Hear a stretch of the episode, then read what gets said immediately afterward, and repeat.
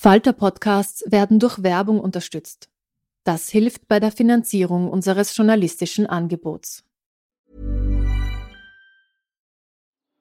Die Erderhitzung ist kein Gefühl, aber mit vielen Gefühlen verbunden. Sorgen etwa oder Angst. Eine Veranstaltung gegen diese Ohnmacht ist Tipping Time, eine Klimakonferenz der Zivilgesellschaft. Von 9.5. bis 11.5. findet Tipping Time in Kooperation von Globe Art, Solektiv und Tangente St. Pölten statt und lädt ein zu Diskurs, Diskussionen und Workshops mit namhaften Vortragenden wie Nikolai Schulz und Friederike Otto. Weitere Informationen finden Sie auf www.tangentesanktpölten.at. Ready to pop the question? The jewelers at BlueNile.com have got sparkle down to a science with beautiful lab grown diamonds worthy of your most brilliant moments. Their lab grown diamonds are independently graded and guaranteed identical to natural diamonds, and they're ready to ship to your door. Go to BlueNile.com and use promo code LISTEN to get $50 off your purchase of $500 or more. That's code LISTEN at BlueNile.com for $50 off. BlueNile.com code LISTEN.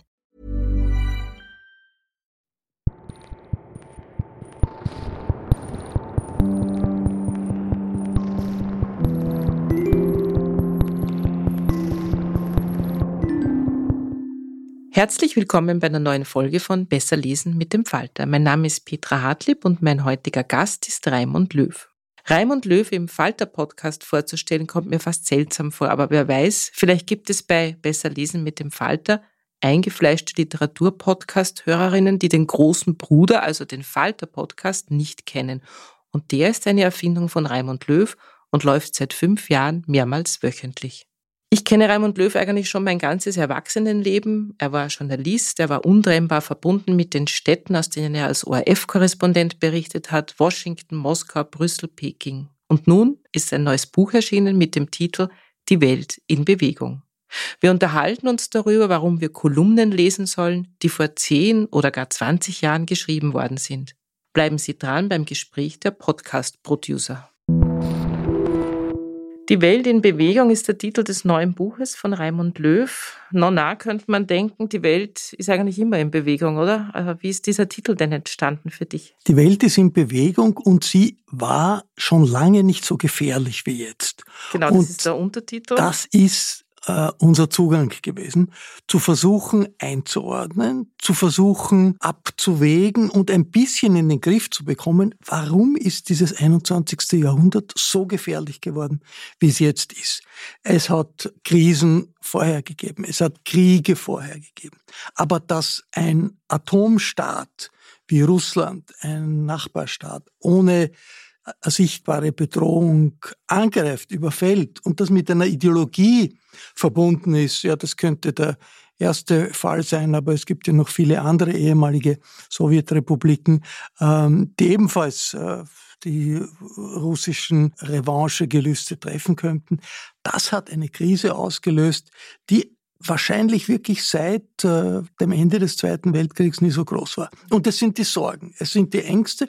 Und wir haben versucht herauszuarbeiten, was hat sich da in den letzten Jahrzehnten abgespielt und was drückt diese jetzige Situation aus. Daher dieses Buch, daher dieser Titel. Also der Titel ist eigentlich ohne den Untertitel nicht zu verstehen, weil Welt in Bewegung kann ja prinzipiell auch was Positives sein. Der Untertitel lautet eben, warum das 21. Jahrhundert so gefährlich geworden ist. Bevor wir jetzt total ins Gespräch einsteigen, also quasi in den Inhalt des Buches, der sehr üppig ist, also da könnte man länger als eine halbe Stunde reden, gehe ich jetzt einmal davon aus, dass nicht alle Hörer und Hörerinnen des Literaturpodcasts, den ich mache, deinen Podcast auch höre. Also, dass die völlig deckungsgleich sind, glaube ich nicht. Das heißt, wir werden dich jetzt hier kurz vorstellen, damit die Leute auch wissen, dass heute zwei Pfalter-Podcast-Macher, Macherinnen, das ist schwierig mit der weiblichen Form, miteinander reden. Ich nehme immer die weibliche. Erzähl uns mal ganz kurz, wie lange läuft der Falter-Podcast schon? Wie lange machst du das schon? Und äh, wie oft erscheint er? Nach, in welchem Rhythmus? Nur ganz kurz. Den Falter-Podcast gibt es seit fünf Jahren. Das haben wir begonnen zu dem Zeitpunkt, als ich äh, als ORF-Korrespondent aus Peking zurückgekommen bin Und ich schreibe für den Falter seit vielen Jahren, sogar Jahrzehnten. Den ersten Falter-Artikel habe ich vor kurzem gefunden, der war irgendwann Mitte der 80er Jahre, also schon ziemlich lang. Das Lustige ist, ich habe in China Podcasts kennengelernt. Denn in Peking ist das Internet kontrolliert, zensuriert. Es ist nicht möglich, die New York Times im Internet zu lesen. Es ist nicht möglich, Le Monde im Internet zu lesen. Aber wie ich in Peking war, ist der Internetzensur äh, entgangen, dass alle diese Zeitungen Podcasts haben. Das heißt, ich konnte zwar nicht die New York Times lesen ohne einen VPN-Kanal, da gibt's natürlich alle möglichen Tricks, die Zensur zu umgehen. Aber der New York Times Podcast war gut zu empfangen. Da habe ich angefangen, Podcast zu hören und bin dann zurückgekommen und habe den Florian Klenk und den Kollegen Schlager und den Kollegen Thurnherr habt irgendwie versammelt, habe gesagt, wir könnten was Tolles Neues machen, was in Österreich noch nicht äh, so bekannt ist und einen Podcast machen und die sind voll aufgesprungen und der Sigi Schlager, der der Geschäftsführer ist und das alles eigentlich ermöglicht, was wir hier machen im Falter. Äh, Verlag hat gesagt, ja, klar, versuchen wir was Neues. Der Falter ist immer für etwas Neues gut und das hat sich ausgeweitet. Also das hat äh, am Anfang, ich erinnere mich noch, da waren wir ganz stolz, wie wir im Monat 50.000, 100.000 Zugriffe gehabt haben, waren wir ganz stolz. Wir haben in diesem Frühjahr eine halbe Million im Monat gehabt gehabt. Also das ist ein wirkliches Massenpublikum. Nicht jede, jede einzelne Folge, aber die Folgen zusammen eines Monats. Und das ist, machen die Kolleginnen und Kollegen vom Falter, machen total engagiert mit. Das heißt, wir senden pro Woche drei, vier, manchmal sogar fünf Sendungen online in den Äther des Internets. Mhm. Jetzt gehen wir mal davon aus, dass mein Literaturpodcast auch viele junge Hörerinnen hat ich kenne dich ja quasi mein ganzes Leben schon. Ich bin ein bisschen mit dir aufgewachsen, also erst im Fernsehen und dann ähm, in der gleichen linken Studentenorganisation, wo du vor mir warst, was übrigens in deinem Wikipedia-Eintrag drinsteht und in meinem nichts, finde ich total interessant. Ja, Skandal, ähm, wo kann man sich da beschweren? Ich will mich gar nicht beschweren, ich fand es nur wahnsinnig lustig. Anscheinend war bei dir diese Organisation in deiner Generation noch ein bisschen wichtiger. Bei mir war sie dann schon sehr das zahnlos. Das war die trotzkistische genau. äh, Gruppe revolutionäre Marxisten, die nach 68, also Anfang der 70er Jahre, an verschiedenen österreichischen Universitäten viele Fragen gestellt hat, viele Teach-ins aufgestellt hat und viele Demonstrationen genau, organisiert hat. Genau, die war damals anscheinend, wie du da wichtig warst, äh, noch ja, nicht ganz unbedeutend, glaube ich, oder zumindest hat sie Gehör bekommen. Als ich dann eingetreten bin, 1988, war das ja, also kein Wikipedia-Eintrag mehr wert, aber ich kann damit gut leben. Äh, wir reden jetzt natürlich nicht über die GAM, was auch ein interessantes Gespräch war. Ich bin eigentlich davon ausgegangen, dass du vielleicht noch ganz kurz alle unseren jungen Hörerinnen, die nicht mit dir im Fernsehen aufgewachsen sind, kurz deinen beruflichen Werdegang nur skizzierst. Das mache ich zwar bei Autoren, die Literatur schreiben, nicht wirklich. Ich denke mal immer, die Biografie hat nicht so wahnsinnig viel zu tun mit dem Leben, mit dem Berufsleben. Das ist in diesem Buch aber natürlich absolut untrennbar miteinander verbunden. Ich bin äh, Historiker eigentlich von der Ausbildung, habe auch äh, zehn Jahre lang als Historiker gearbeitet an verschiedenen Universitäten unterrichtet und bin dann in den Journalismus gegangen. Äh, zuerst im Radio, des ORF und bin dann relativ rasch ins Radl der Außenpolitikjournalisten gekommen. Habe äh, das Glück gehabt, dass immer dort, wo ich war, ich das Gefühl gehabt habe, ich möchte endlich nirgendwo anders sein. Das ist das Wichtigste jetzt, der Ort, wo ich bin. Und das war am Anfang Moskau, das war die Zeit Gorbatschows und die Zeit des, der demokratischen Revolution in, in, in der Sowjetunion und, und im Ostblock.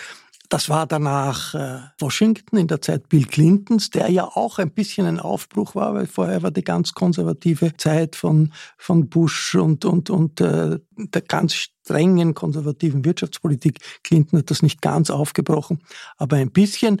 Bin dann von äh, Washington nach Wien gekommen, war einige Jahre in der ZIP 2 für Außenpolitik zuständig und bin dann wieder nach Washington nach 9-11 und habe dann sechs wunderbare Jahre in Brüssel gehabt. Und es ist ja immer so, wenn man wo als Korrespondent ist, man erzählt ja nicht nur die Tagesaktualität, die einen sehr beschäftigt, weil man erzählt im Morgenjournal was, im Mittagsjournal was, in der ZIP 1, ZIP 2, ZIP 3, sondern man hat auch eine größere Erzählung. Und die größere Erzählung für mich in Brüssel war, wir sind als Österreich überall dabei. Während die österreichischen Politiker in Wien dauernd erzählt haben, ja, Brüssel zwingt uns etwas auf und die böse EU verlangt von uns etwas und so weiter. Die Wirklichkeit war, dass es mir in Brüssel leichter war, mit österreichischen Ministerinnen und Ministern zu reden, weil jeden Tag äh, die halbe Regierung in Brüssel war und bei allen Entscheidungen auf europäischer Ebene Österreich voll mit dabei war. Und das war eigentlich meine Botschaft. Also wir sind da voll überall dabei.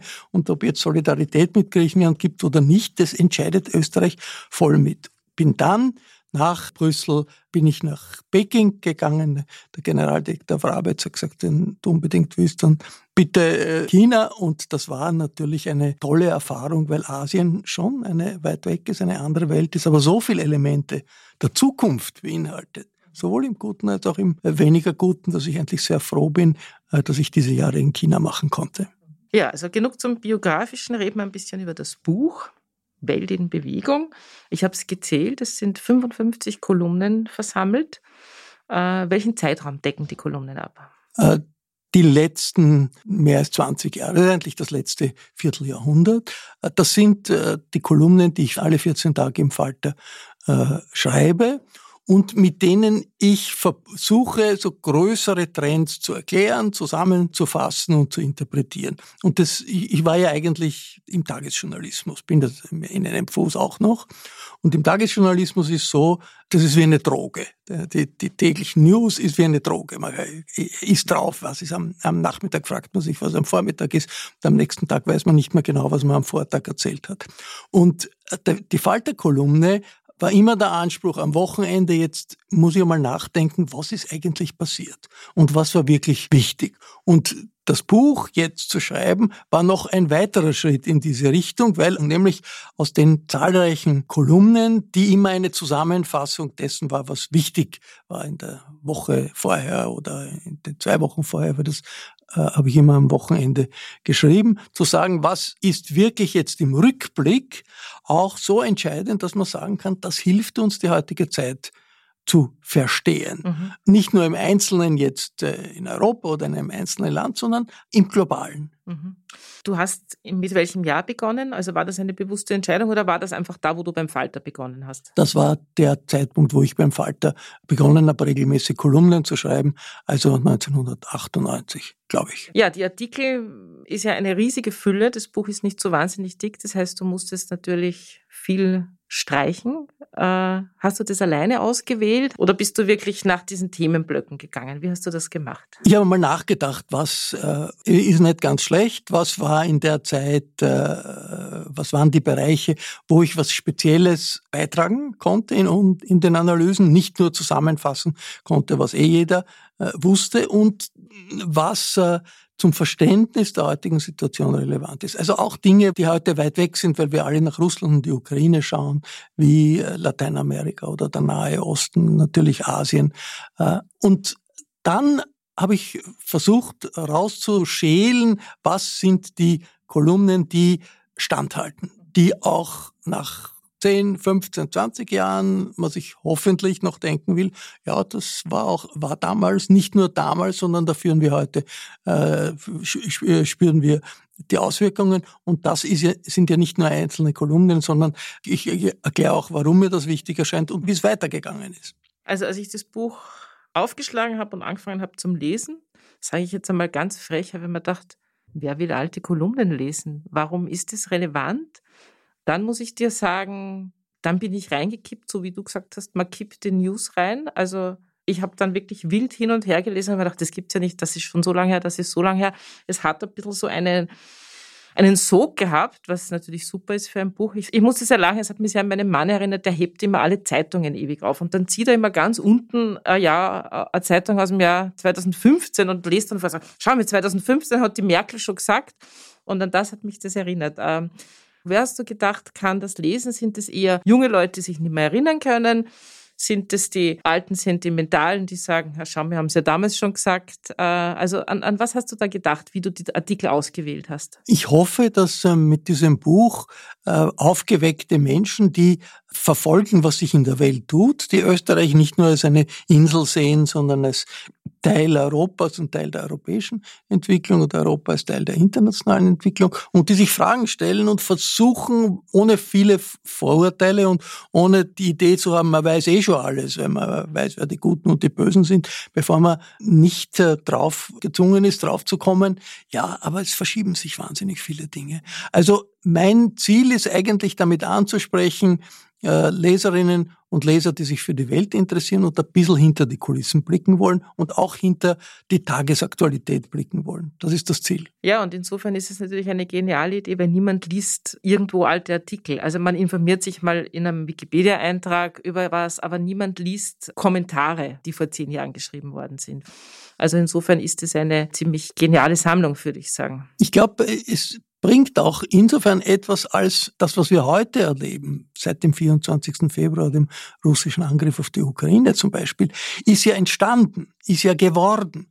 Und äh, ich bin eben draufgekommen, ich habe da eine Kolumne, einen längeren Artikel geschrieben über die Sowjetunion. Mhm was ist eigentlich, was war die Sowjetunion und was ist davon heute noch geschichtsmächtig und äh, der Putin sagt, das ist die größte Katastrophe der Menschheitsgeschichte für ihn, dass die Sowjetunion verschwunden ist und macht daraus eine revanchistische Erklärung der Welt und eine, einen revanchistischen Zugang zur Welt. Also eine neoimperialistische Politik äh, mit dem Ziel, das, was in der Sowjetunion Herrschaft war, Herrschaftsverhältnisse waren, wiederherzustellen. Und das kann man eigentlich nur, wenn man sich ein bisschen anschaut, okay, was war eigentlich überhaupt die, so die Sowjetunion? Also dieser Tage im, in der Duma, im äh, Moskauer Parlament gibt es ganz wichtige Abgeordnete, die sagen, ja, also der Zerfall der Sowjetunion, das war ja alles illegal. Litauen ist äh, ausgetreten aus der Sowjetunion,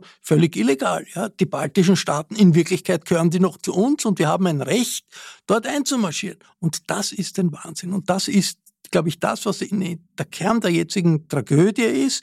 Man hat ein Rollback auf politischer Ebene gegen alles, was es an Befreiungsbewegungen gegeben hat in den letzten Jahrzehnten mit populistischen, nationalistischen, autoritären Parteien und jetzt auch den Faktor Krieges äh, dazu. Und da weiß man nicht, wie das enden wird und wann das enden wird.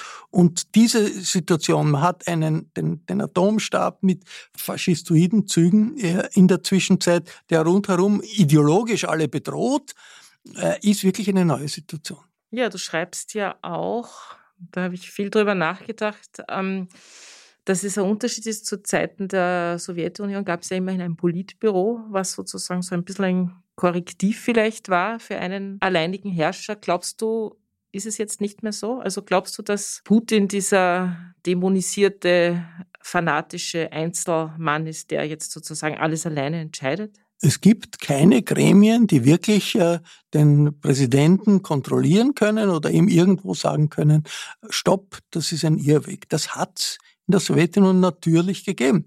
Das Zentralkomitee und das Politbüro, das waren die obersten Organe der Kommunistischen Partei der Sowjetunion, hat dem äh, Khrushchev in der Zeit der Kuba-Krise signalisiert äh, und, und als Folge nach der Kuba-Krise signalisiert, so geht's nicht.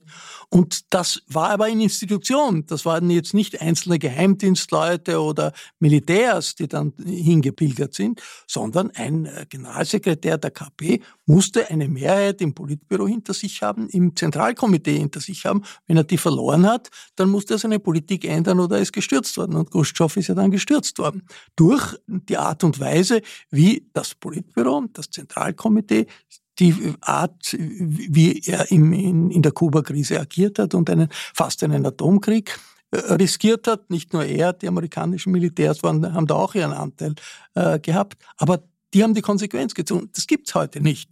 Also es gibt zwar Geheimdienstchefs, die, wie man im Fernsehen sieht, Kotau machen müssen vor dem Putin, es gibt Militärchefs, aber keine Institution. Und die personalisierte Macht ist das Gefährlichste, was es gibt, weil ein völlig auf seine Person, eine Machtstruktur, die auf eine Person zugeschnitten ist, ist diese eine Person natürlich weiß auch, wenn, sich, wenn ich verliere, zum Beispiel einen Krieg verliere oder eine große politische Initiative verliere, dann bin ich weg, wäre ich gestürzt und das ist Chaos. Und das ist anders, wenn man Institutionen hat. Insofern äh, hat es damals zumindest irgendwie noch Institutionen gegeben. Im Westen ist ja übrigens, glaube ich, einer der großen Vorteile des Westens, dass man natürlich eine Fehlentwicklung korrigieren kann. Fehlentwicklungen in Diktaturen zu korrigieren ist fast unmöglich. Der Trump war eine katastrophale Fehlentwicklung für Amerika, konnte korrigiert werden. Ja, es ist irgendwie auch noch möglich, den Herrn Erdogan zu korrigieren in, in der Türkei. Ob es gelingt, ist eine andere Frage. In Ungarn ist es nicht gelungen. Aber ein System, das breiter aufgestellt ist und in dem es Machtwechsel nicht systemgefährdend sind per se, ist auf die Dauer stärker und weniger gefährdet und auch weniger gefährlich als eine persönliche Diktatur. Ich habe eine Kolumne im Buch gefunden, ähm, die liegt gar nicht so weit zurück. Du hast zum Beispiel im Februar 2014, das sind jetzt immerhin auch schon wieder acht Jahre geschrieben, ich zitiere kurz, die ukrainische Revolution ist zur Weltkrise geworden. Putin will die gesamte Ukraine in den russischen Einflussbereich zurückholen. Für dieses Ziel riskiert er einen Bürgerkrieg und die Eiszeit mit dem Westen. Und acht Jahre später hat Putin seinen Angriffskrieg begonnen, fast auf den Tag genau dieses Artikels. Ähm, sagst du jetzt, ich habe es ja immer schon gesagt, naja, das ist, äh, man hat ja die Dimensionen, die kann man immer im Rückblick natürlich sehen. Aber es war schon klar, dass die Annexion der Krim eine Verletzung von Völkerrecht war in einem Ausmaß, das damals von allen runtergespielt wurde. Natürlich, die Krim ist mehrheitlich von russisch, einer russischen Bevölkerung äh, besiedelt, hat historisch zu Russland gehört, ist dann in der Zeit der Sowjetunion an die, die ukrainische Volksrepublik übergeben worden. Da kann man alles herumreden. Aber man kann, wenn man Grenzen verschieben will, nicht einfach unter einer riesigen Lüge einmarschieren. Wenn man das tut, verändert man die Normen überhaupt des Funktionierens in einer Nachbarschaft. Und also wenn das wirklich diese, diese Krise jetzt weitergeht und die riesige, also dass noch mehr Staaten in diesen Krieg äh, hineingezogen werden, äh, dann war die Krim sowas wie die Annexion Österreichs äh, durch Hitler, ne, bevor der Krieg wirklich gekommen ist die Annexion der Krim war äh, mit einem Pseudo-Volksabstimmung sanktioniert und äh, der Putin hat erklärt, das sind irgendwelche weiß, weiße Männchen, es waren alles nur Freiwillige, waren alles Lügen, waren alles Lügen. Gut, in der Politik, auch in der Weltpolitik lügen viele, das ist jetzt per se nicht eine, eine nicht, nicht völlig ungewöhnlich, aber eine Eroberung eine, eine, eines äh, wichtigen Teils eines Nachbarstaates mit militärischen Mitteln so zu machen und so zu begründen, da hat sicherlich die Welt hat das sicherlich viel zu wenig klar gesehen, also was das bedeutet an Kurswechsel des Kreml. Ob es jetzt große Änderungen zur Folge gehabt hätte, wenn jetzt damals härter reagiert worden wäre oder nicht, da kann, kann man darüber diskutieren. Aber das einfach zu ignorieren, und zu sagen, ja, der Putin ist ein toller Bursche, mit dem machen wir gute Geschäfte, wie das in Wien der Fall war, wie das in Österreich äh, der Fall war. Also das war mir wirklich völlig unverständlich. Und das war ja nicht kein Geheimnis, auch politisch kein Geheimnis. Putin hat nach innen autoritär, reaktionär, nationalistisch agiert, hat eine Art der Ideologie äh, verbreitet, die das alles vorbereitet hat. Was jetzt äh, passiert ist, trotzdem hat das die vielen super Putin-Bewunderer nicht gestört. Und das hat mich aber verstört und hat mich damals schon verstört. Warst du damals einer der wenigen, die das so ernst unter Anführungszeichen gesehen haben oder gab es da viele Kommentare in die Richtung? Weil ich kann mich so aus dem Bekanntenkreis erinnern an sehr wenige Leute, die da sehr massiv darauf reagiert haben, aber ansonsten kann ich mich eigentlich kaum erinnern. Das hat uns nicht so erschüttert, wie was jetzt passiert. Das hat auch die EU nicht so erschüttert, wie was jetzt passiert. Klar, es ist jetzt nochmal ein Stück, ein großes Stück härter, aber warst du damals allein auf weiter Flur? Oder? Glaube ich nicht. Das, hat, äh, das war ja eine Folge der Maidan-Revolution in äh, Kiew, wo äh, die Bürger auf die Straße gegangen sind gegen den Pro-Putin-Präsidenten Janukowitsch demonstriert haben, versucht haben, einen Pro-Putin-Putsch in Kiew, halben Putsch, was weiß ich, zu stoppen. Und es war sowas wie eine Volksrevolution. Und das ist ja etwas, was nicht nur dem Putin, sondern all diesen autoritären Nationalisten ein Horror ist. Wenn die Bevölkerung sich mobilisiert, die Bürger sich mobilisieren und dann nicht mobilisieren unter nationalistischen, ethnischen, gegen Minderheiten oder sonst was, sondern sich mobilisieren, weil sie demokratische Rechte haben wollen und im Fall äh, der Maidan-Bewegung äh, zu Europa gehören wollen. Und Europa war nicht nur also geografisch verstanden, sondern halt demokratisch repräsentative Demokratie haben wollten und gesehen haben, Einfluss aus Moskau ist das Gegenteil. Und da hat schon eine große Solidarität auch gegeben mit Maidan. Also ich war damals in Brüssel und es sind viele vor allem Grüne, muss man sagen. Grüne Abgeordnete sind, sind nach Kiew gefahren, haben sich solidarisiert. Also es war schon ein Bewusstsein, da passiert etwas. Wir müssen auf der Seite der Bürgerbewegung in der Ukraine sein und das ist ein Schlag gegen diese äh, Bürgerbewegung. Aber das Establishment, das politische Establishment hat das verdrängt, wollte das nicht wahrnehmen und natürlich auch die Apologeten des Putin, die dann nachgeplappert haben, warum eigentlich die Krim sowieso zu Russland gehören sollte, äh, die haben das äh, auch nicht wahrgenommen. If you're struggling to lose weight, you've probably heard about weight loss medications like Wigovi or Zepbound, and you might be wondering if they're right for you. Meet PlushCare, a leading telehealth provider with doctors who are there for you day and night to partner with you in your weight loss journey.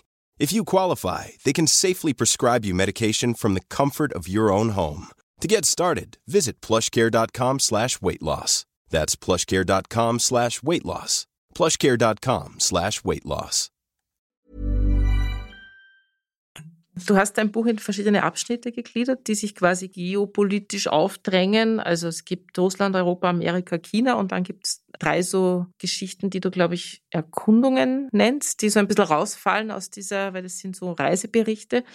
Was ich mich so gefragt habe, also man muss sich das, wenn man das Buch jetzt nicht vor sich hat, so vorstellen, es ist quasi wirklich die, der Artikel abgedruckt und dann ist eine kurze Ergänzung fett gedruckt hinterher, wo einfach der Status quo kurz erzählt. Ja, wie es weitergegangen ist. Nicht? Das weitergegangen, aber wirklich kurz eine und knapp Art Einleitung, warum ist das relevant jetzt Genau. und dann nachher eine Erklärung, wie es eigentlich weitergegangen Genau. Es gibt natürlich da manche Artikel, logisch, auch du bist kein Prophet, wo du dich geirrt hast auf gut Deutsch. Also wie zum Beispiel, du hast irgendwann mal geschrieben, dass, ich weiß jetzt nicht mehr, welches Jahr das war, dass es eine EU-Militärmacht geben wird. Äh, wie ist es, wenn du das dann liest? Denkst du da, ah, das müsste man jetzt eigentlich korrigieren? Also nicht, dass man sich jetzt ärgert drüber, warum, warum auch. Man hat es immer in dieser Zeit, in der man lebt, geschrieben. Aber wie bist du damit umgegangen? Also zum Beispiel gerade das mit der Militärmacht kann ich mich jetzt erinnern, wo du sagst, äh, da hast du eben geschrieben, beschleunigt wird nun der Aufbau einer europäischen Sicherheitspolitik und einer EU-Militärmacht in Abstimmung mit der NATO.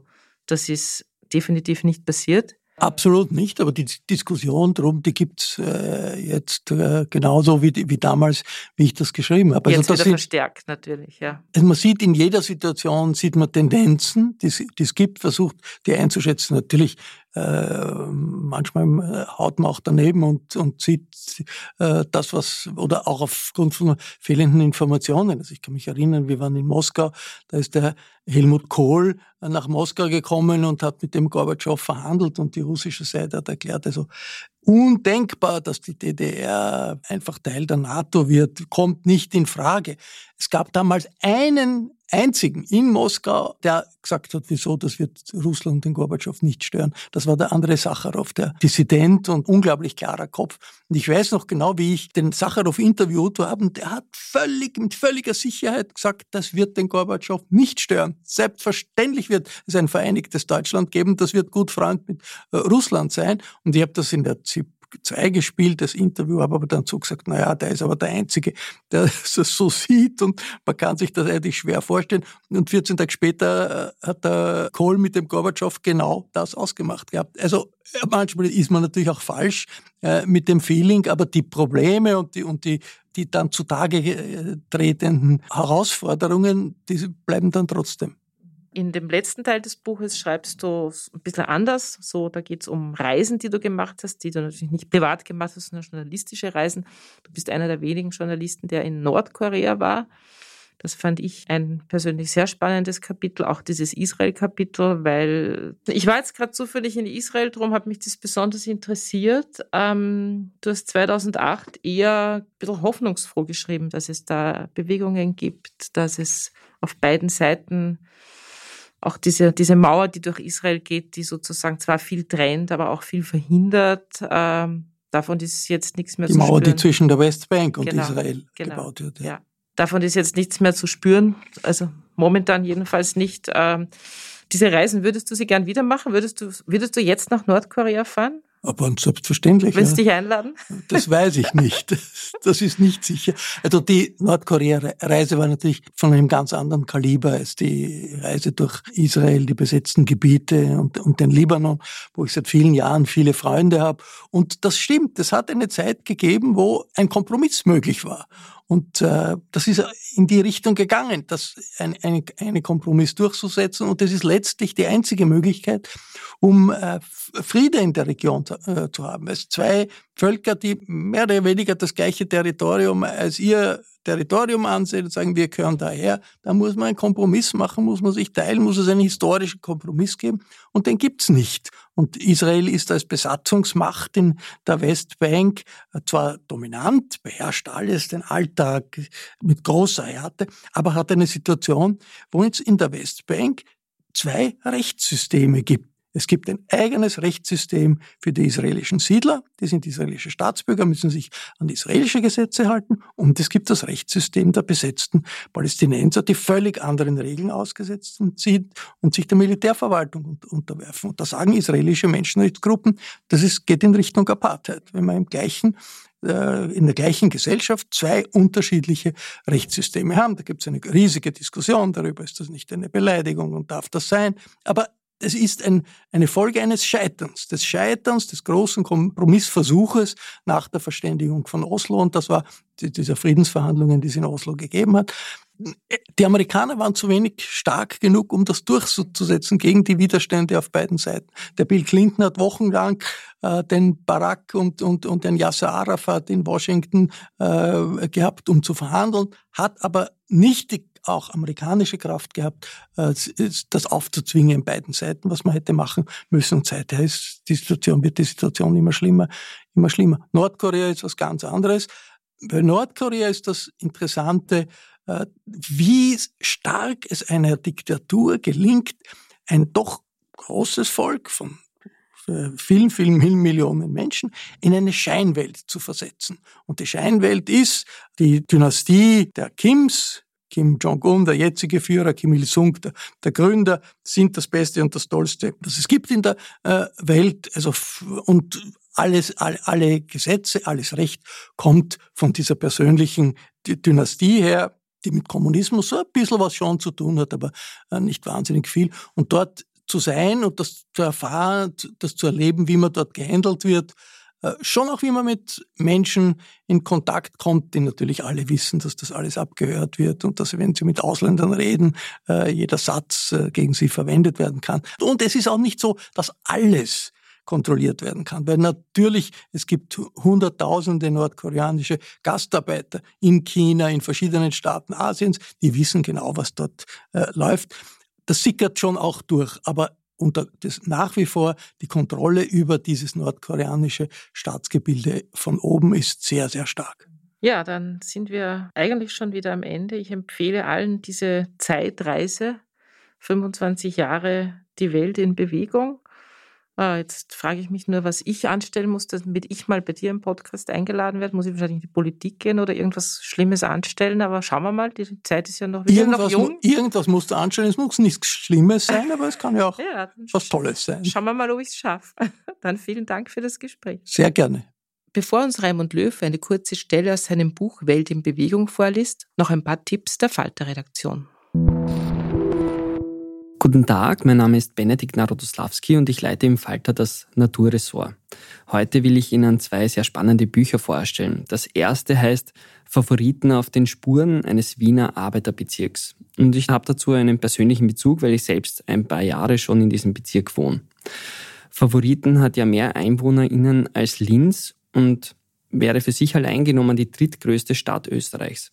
Dabei ist der Bezirk noch keine 150 Jahre alt. Noch im 18. Jahrhundert sind dort hauptsächlich Äcker und Felder gelegen. Und dass die Gegend im Süden Wiens so schnell gewachsen ist, ist stark damit verbunden, dass Wien im 19. Jahrhundert aufgeblüht ist und man dafür einen Haufen Ziegeln brauchte, um die Stadt neu zu bauen. Und für die Ziegeln brauchte man wiederum einen Haufen ArbeiterInnen. Die Ziegelböhmen.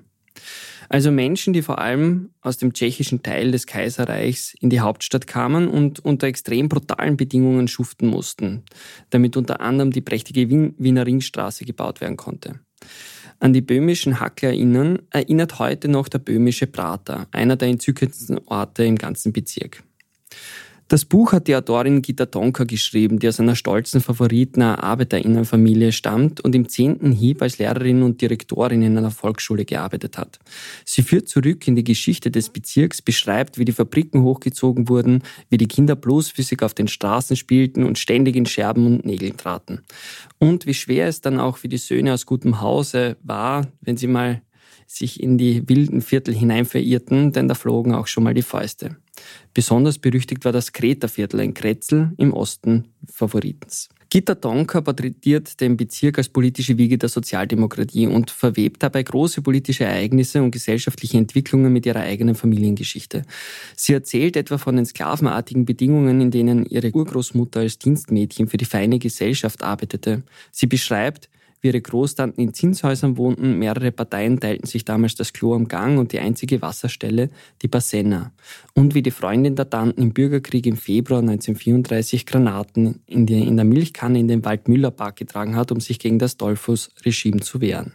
In diesem persönlichen Zugang und dem Blickwinkel vom Familienküchentisch liegt absolut die Stärke dieses Buchs, denn sie macht Geschichte lebendig. Begeistert erzählt die Autorin von den Verdiensten der Sozialdemokratie, die den Arbeiterinnen Rechte und Bildung verschaffte, den sozial schwachen modernen Wohnraum gab und den Geknechteten in der Gesellschaft zum Aufstieg verhalf. Zwei Zielgruppen würde ich dieses Buch deshalb besonders ans Herz legen. Erstens allen Menschen, die im Favoriten leben, denn sie werden ihren Bezirk nach der Lektüre mit anderen Augen sehen. Die zweite Zielgruppe sind all jene, die sich der Sozialdemokratie verbunden fühlen. Sie werden in packenden Anekdoten viel über die Geschichte ihrer Partei lernen. Das Buch Favoriten auf den Spuren eines Wiener Arbeiterbezirks von Gitta Donker ist im Mandelbaum Verlag erschienen. Das zweite Buch, das ich Ihnen nahelegen will, heißt Machste dreckig, machste sauber, die Klimalösung. Es stammt von den zwei Wirtschaftswissenschaftsstudenten David Nelles und Christian Serra. Sie haben bereits im Jahr 2018 das Buch Kleine Gase, große Wirkung herausgebracht und das ist ein Bestseller geworden. Das Buch, das ich Ihnen heute vorstelle, ist das Nachfolgewerk und es rückt die Lösungsansätze für die Klimakrise in den Fokus. Sie können sich das Buch ein bisschen so vorstellen wie ein buntes Themenbuffet, das Ihnen die beiden Autoren in Häppchen servieren. Pro Doppelseite widmen sie sich kurz und knackig einem Thema, das sie sehr nüchtern anrichten und mit sehr vielen Quellen verweisen und zumindest einer Infografik garnieren. Meistens sind es mehr Grafiken. Das Buch ist insgesamt sehr logisch und klar aufgebaut. Das beginnt schon bei der Kapitelstruktur. Am Anfang liefern die Autoren einmal die wichtigsten Basics, um die Klimakrise zu verstehen. Dann handeln sie die großen Blöcke ab, in denen die Masse an klimaschädlichen Gasen anfällt. Das sind also die Sektoren Energie, Gebäude, Verkehr, Landwirtschaft und Industrie. Und die letzten Kapitel drehen sich dann darum, wie man das CO2 aus der Atmosphäre bekommt und wie sich die wirtschaftlichen, politischen und gesellschaftspolitischen Rahmenbedingungen ändern müssen, damit wir die Erderhitzung stoppen können. So übersichtlich wie die Kapitelstruktur ist, haben die Autoren auch jedes einzelne Kapitel selbst aufbereitet. Am Anfang führen sie mit einer Übersicht der Themen und einer grundsätzlichen Einleitung ins Kapitel ein und tauchen dann schließlich in die verschiedenen Aspekte des Themas ab. Am Ende fassen sie nochmal jedes Kapitel mit einem Fazit zusammen. David Nelles und Christian Serra haben in ihr kleinformatiges Büchlein irrsinnig viel Informationen reingepresst und wurden dabei nach eigenen Angaben von mehr als 250 Wissenschaftlerinnen unterstützt. Das Buch besticht vor allem durch seine Übersichtlichkeit, Vielseitigkeit und Kompaktheit. Es eignet sich also als ideales Nachschlagewerk in der Klimakrise, mit dem man sich schnell in ganz viele verschiedene Themen samt Lösungsansätzen einarbeiten kann. Das Buch Machst du dreckig, machst du sauber ist im Verlag Klimawandel erschienen. Ja, vielen Dank und nun liest uns Raimund Löw eine kurze Stelle aus seinem Buch Welt in Bewegung, erschienen im Falter Verlag vor. Das ist äh, eine Stelle über das Jahr 68. Der Titel ist 1968 Die Konstante. 40 Jahre nach dem Mai 68 in Paris wird die internationale Jugendrevolte diskreditiert, unterschätzt, zur Freakshow abgewertet. Dabei hat die rebellische Studentenbewegung von 1968 unsere Gesellschaft nachhaltig verändert. Und erschienen ist dieser Artikel im Falter 19 2008 vom 7. Mai 2008.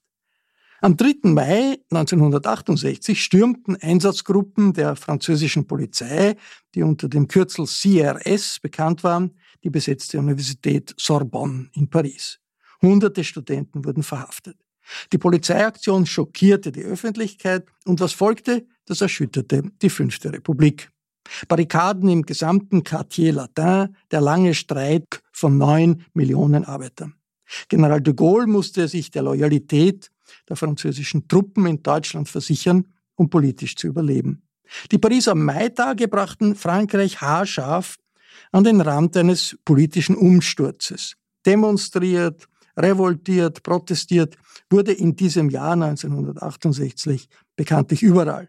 Aber nirgendwo sonst hat die Studentenrevolte die Macht des Staates so direkt in Frage gestellt wie in Frankreich. Insofern war der Mai 68 in Paris der Höhepunkt der weltweiten Jugendrevolte. Bei den nun schon Monate dauernden Diskussionen über 1968, egal aus welchem politischen Blickwinkel, fällt auf, wie selten das wahrscheinlich hervorragendste Merkmal der Protestbewegung gewürdigt wird, ihre Internationalität. Les frontières, on s'en fout. Zum Teufel mit den Grenzen. Das war nicht zufällig einer der beliebtesten Slogans des Mai 68. Tatsächlich hat es nie zuvor in so vielen Staaten, trotz unterschiedlicher politischer Verhältnisse, gleichzeitig ablaufende Schübe jugendlicher Revolte mit ähnlichen Zielen und einer ähnlichen Dynamik gegeben. In den USA ist meist von der ganzen Dekade der Sixties die Rede. Der Begriff steht für die Aufbruchsstimmung der Bürgerrechtsbewegung, die Blumenkinder von Woodstock und die Turbulenzen des Protestes gegen den Vietnamkrieg. Die Polarisierung dieser Jahre schimmert auch im aktuellen Präsidentschaftswahlkampf durch. Geht es doch um eine Entscheidung zwischen dem Post-68er Aktivisten Barack Obama, vom Vor-68er Militär John McCain und der aus den 60s kommenden Hillary Clinton. Politisiert wurde Hillary Clinton durch die Antikriegsbewegung der amerikanischen Universitäten, eine Zeit, über die sie nicht gerne spricht. Frankreichs Nicolas Sarkozy hat dagegen das Schreckgespenst des Pariser Mai in seinem Präsidentschaftswahlkampf benutzt, um die zögerliche bürgerliche Basis für sich zu mobilisieren. Die Umkehr der Hierarchien, herzloser Individualismus, die Religion des Geldes, das alles sei in Wirklichkeit auf den roten Mai im Quartier Latin zurückzuführen. Der Philosoph André Glücksmann, ein ehemaliger Maoist und selbst ein Fan von Sarkozy, ließ den moralisierenden Präsidenten wissen, dass ein geschiedener Mann aus einer Einwandererfamilie wie Sarkozy ohne den Aufbruch vor 40 Jahren nie eine Chance gehabt hätte, Präsident zu werden. Die österreichischen Nachbetrachtungen wirken für die breite Öffentlichkeit dagegen ein bisschen wie eine Freakshow. Mit ehemaligen Kommunarden, Aktionskünstlern und Mühlexegeten werden wieder und wieder die Happenings von damals durchgekaut. 1968 erscheint als großes künstlerisches Coming Out mit dem Piss In im Hörsaal 1 im neuen Institutsgebäude der Wiener Universität als zentralem Ereignis wobei sich selbst bei den böswilligsten Betrachtern der Schauer von einst über so furchtbar Schreckliches nicht mehr so richtig einstellen will. Geprügelt wie nie zuvor werden die 68er zum 40. Jahrestag in Deutschland. Vom Anti-Amerikanismus bis zur Moral des Casino-Kapitalismus bezichtigt man sie aller denkbaren Sünden. Wer nationale Brillen trägt, kann 68 nicht erklären. Die Revolte war nicht deutsch, nicht Französisch, nicht Italienisch oder gar Österreichisch. Ein Vierteljahrhundert nach dem Zweiten Weltkrieg war die Jugendradikalisierung eine gemeinsame Erfahrung der gesamten westlichen Welt, lange bevor von Globalisierung die Rede war. Im Zentrum standen die Ideen von Solidarität und Freiheit, die Opposition gegen Krieg und der Ungehorsam gegen traditionelle Autoritäten. Klar, viele Aktivistinnen und Aktivisten verstrickten sich in ideologischen Scheinwelten. Manche reproduzierten die autoritären Strukturen stalinistischer Großparteien oder endeten gar im Terrorismus. Aber von der Dosis internationaler Solidarität, die damals in das politische Denken Eingang gefunden hat, zehren grenzüberschreitende Bewegungen, NGOs und selbst die Vereinten Nationen und die Europäische Union noch heute. Nach wie vor gilt in unserem Breitengraben, despotische Autoritäten, die nicht hinterfragt werden dürfen, sind schlimmer als Unbotmäßigkeit, Rebellion und Widerspruch.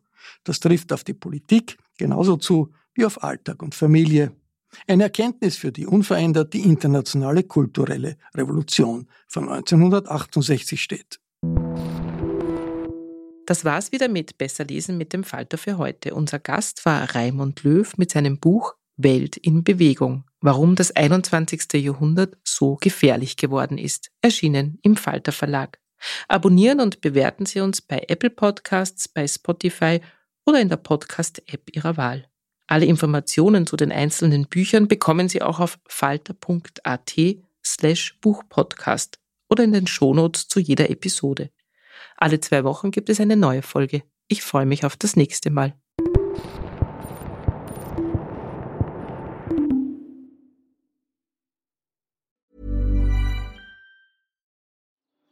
Die Erderhitzung ist kein Gefühl, aber mit vielen Gefühlen verbunden.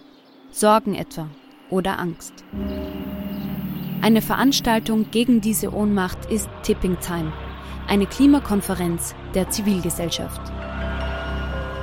Von 9.5. bis 11.5. findet Tipping Time in Kooperation von Globe Art, Solektiv und Tangente St. Pölten statt und lädt ein zu Diskurs, Diskussionen und Workshops mit namhaften Vortragenden wie Nikolai Schulz und Friederike Otto. Weitere Informationen finden Sie auf www.tangentesanktpölten.at.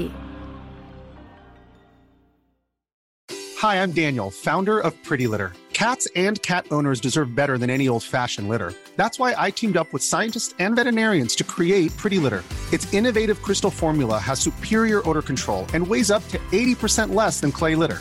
Pretty Litter even monitors health by changing colors to help detect early signs of potential illness. It's the world's smartest kitty litter.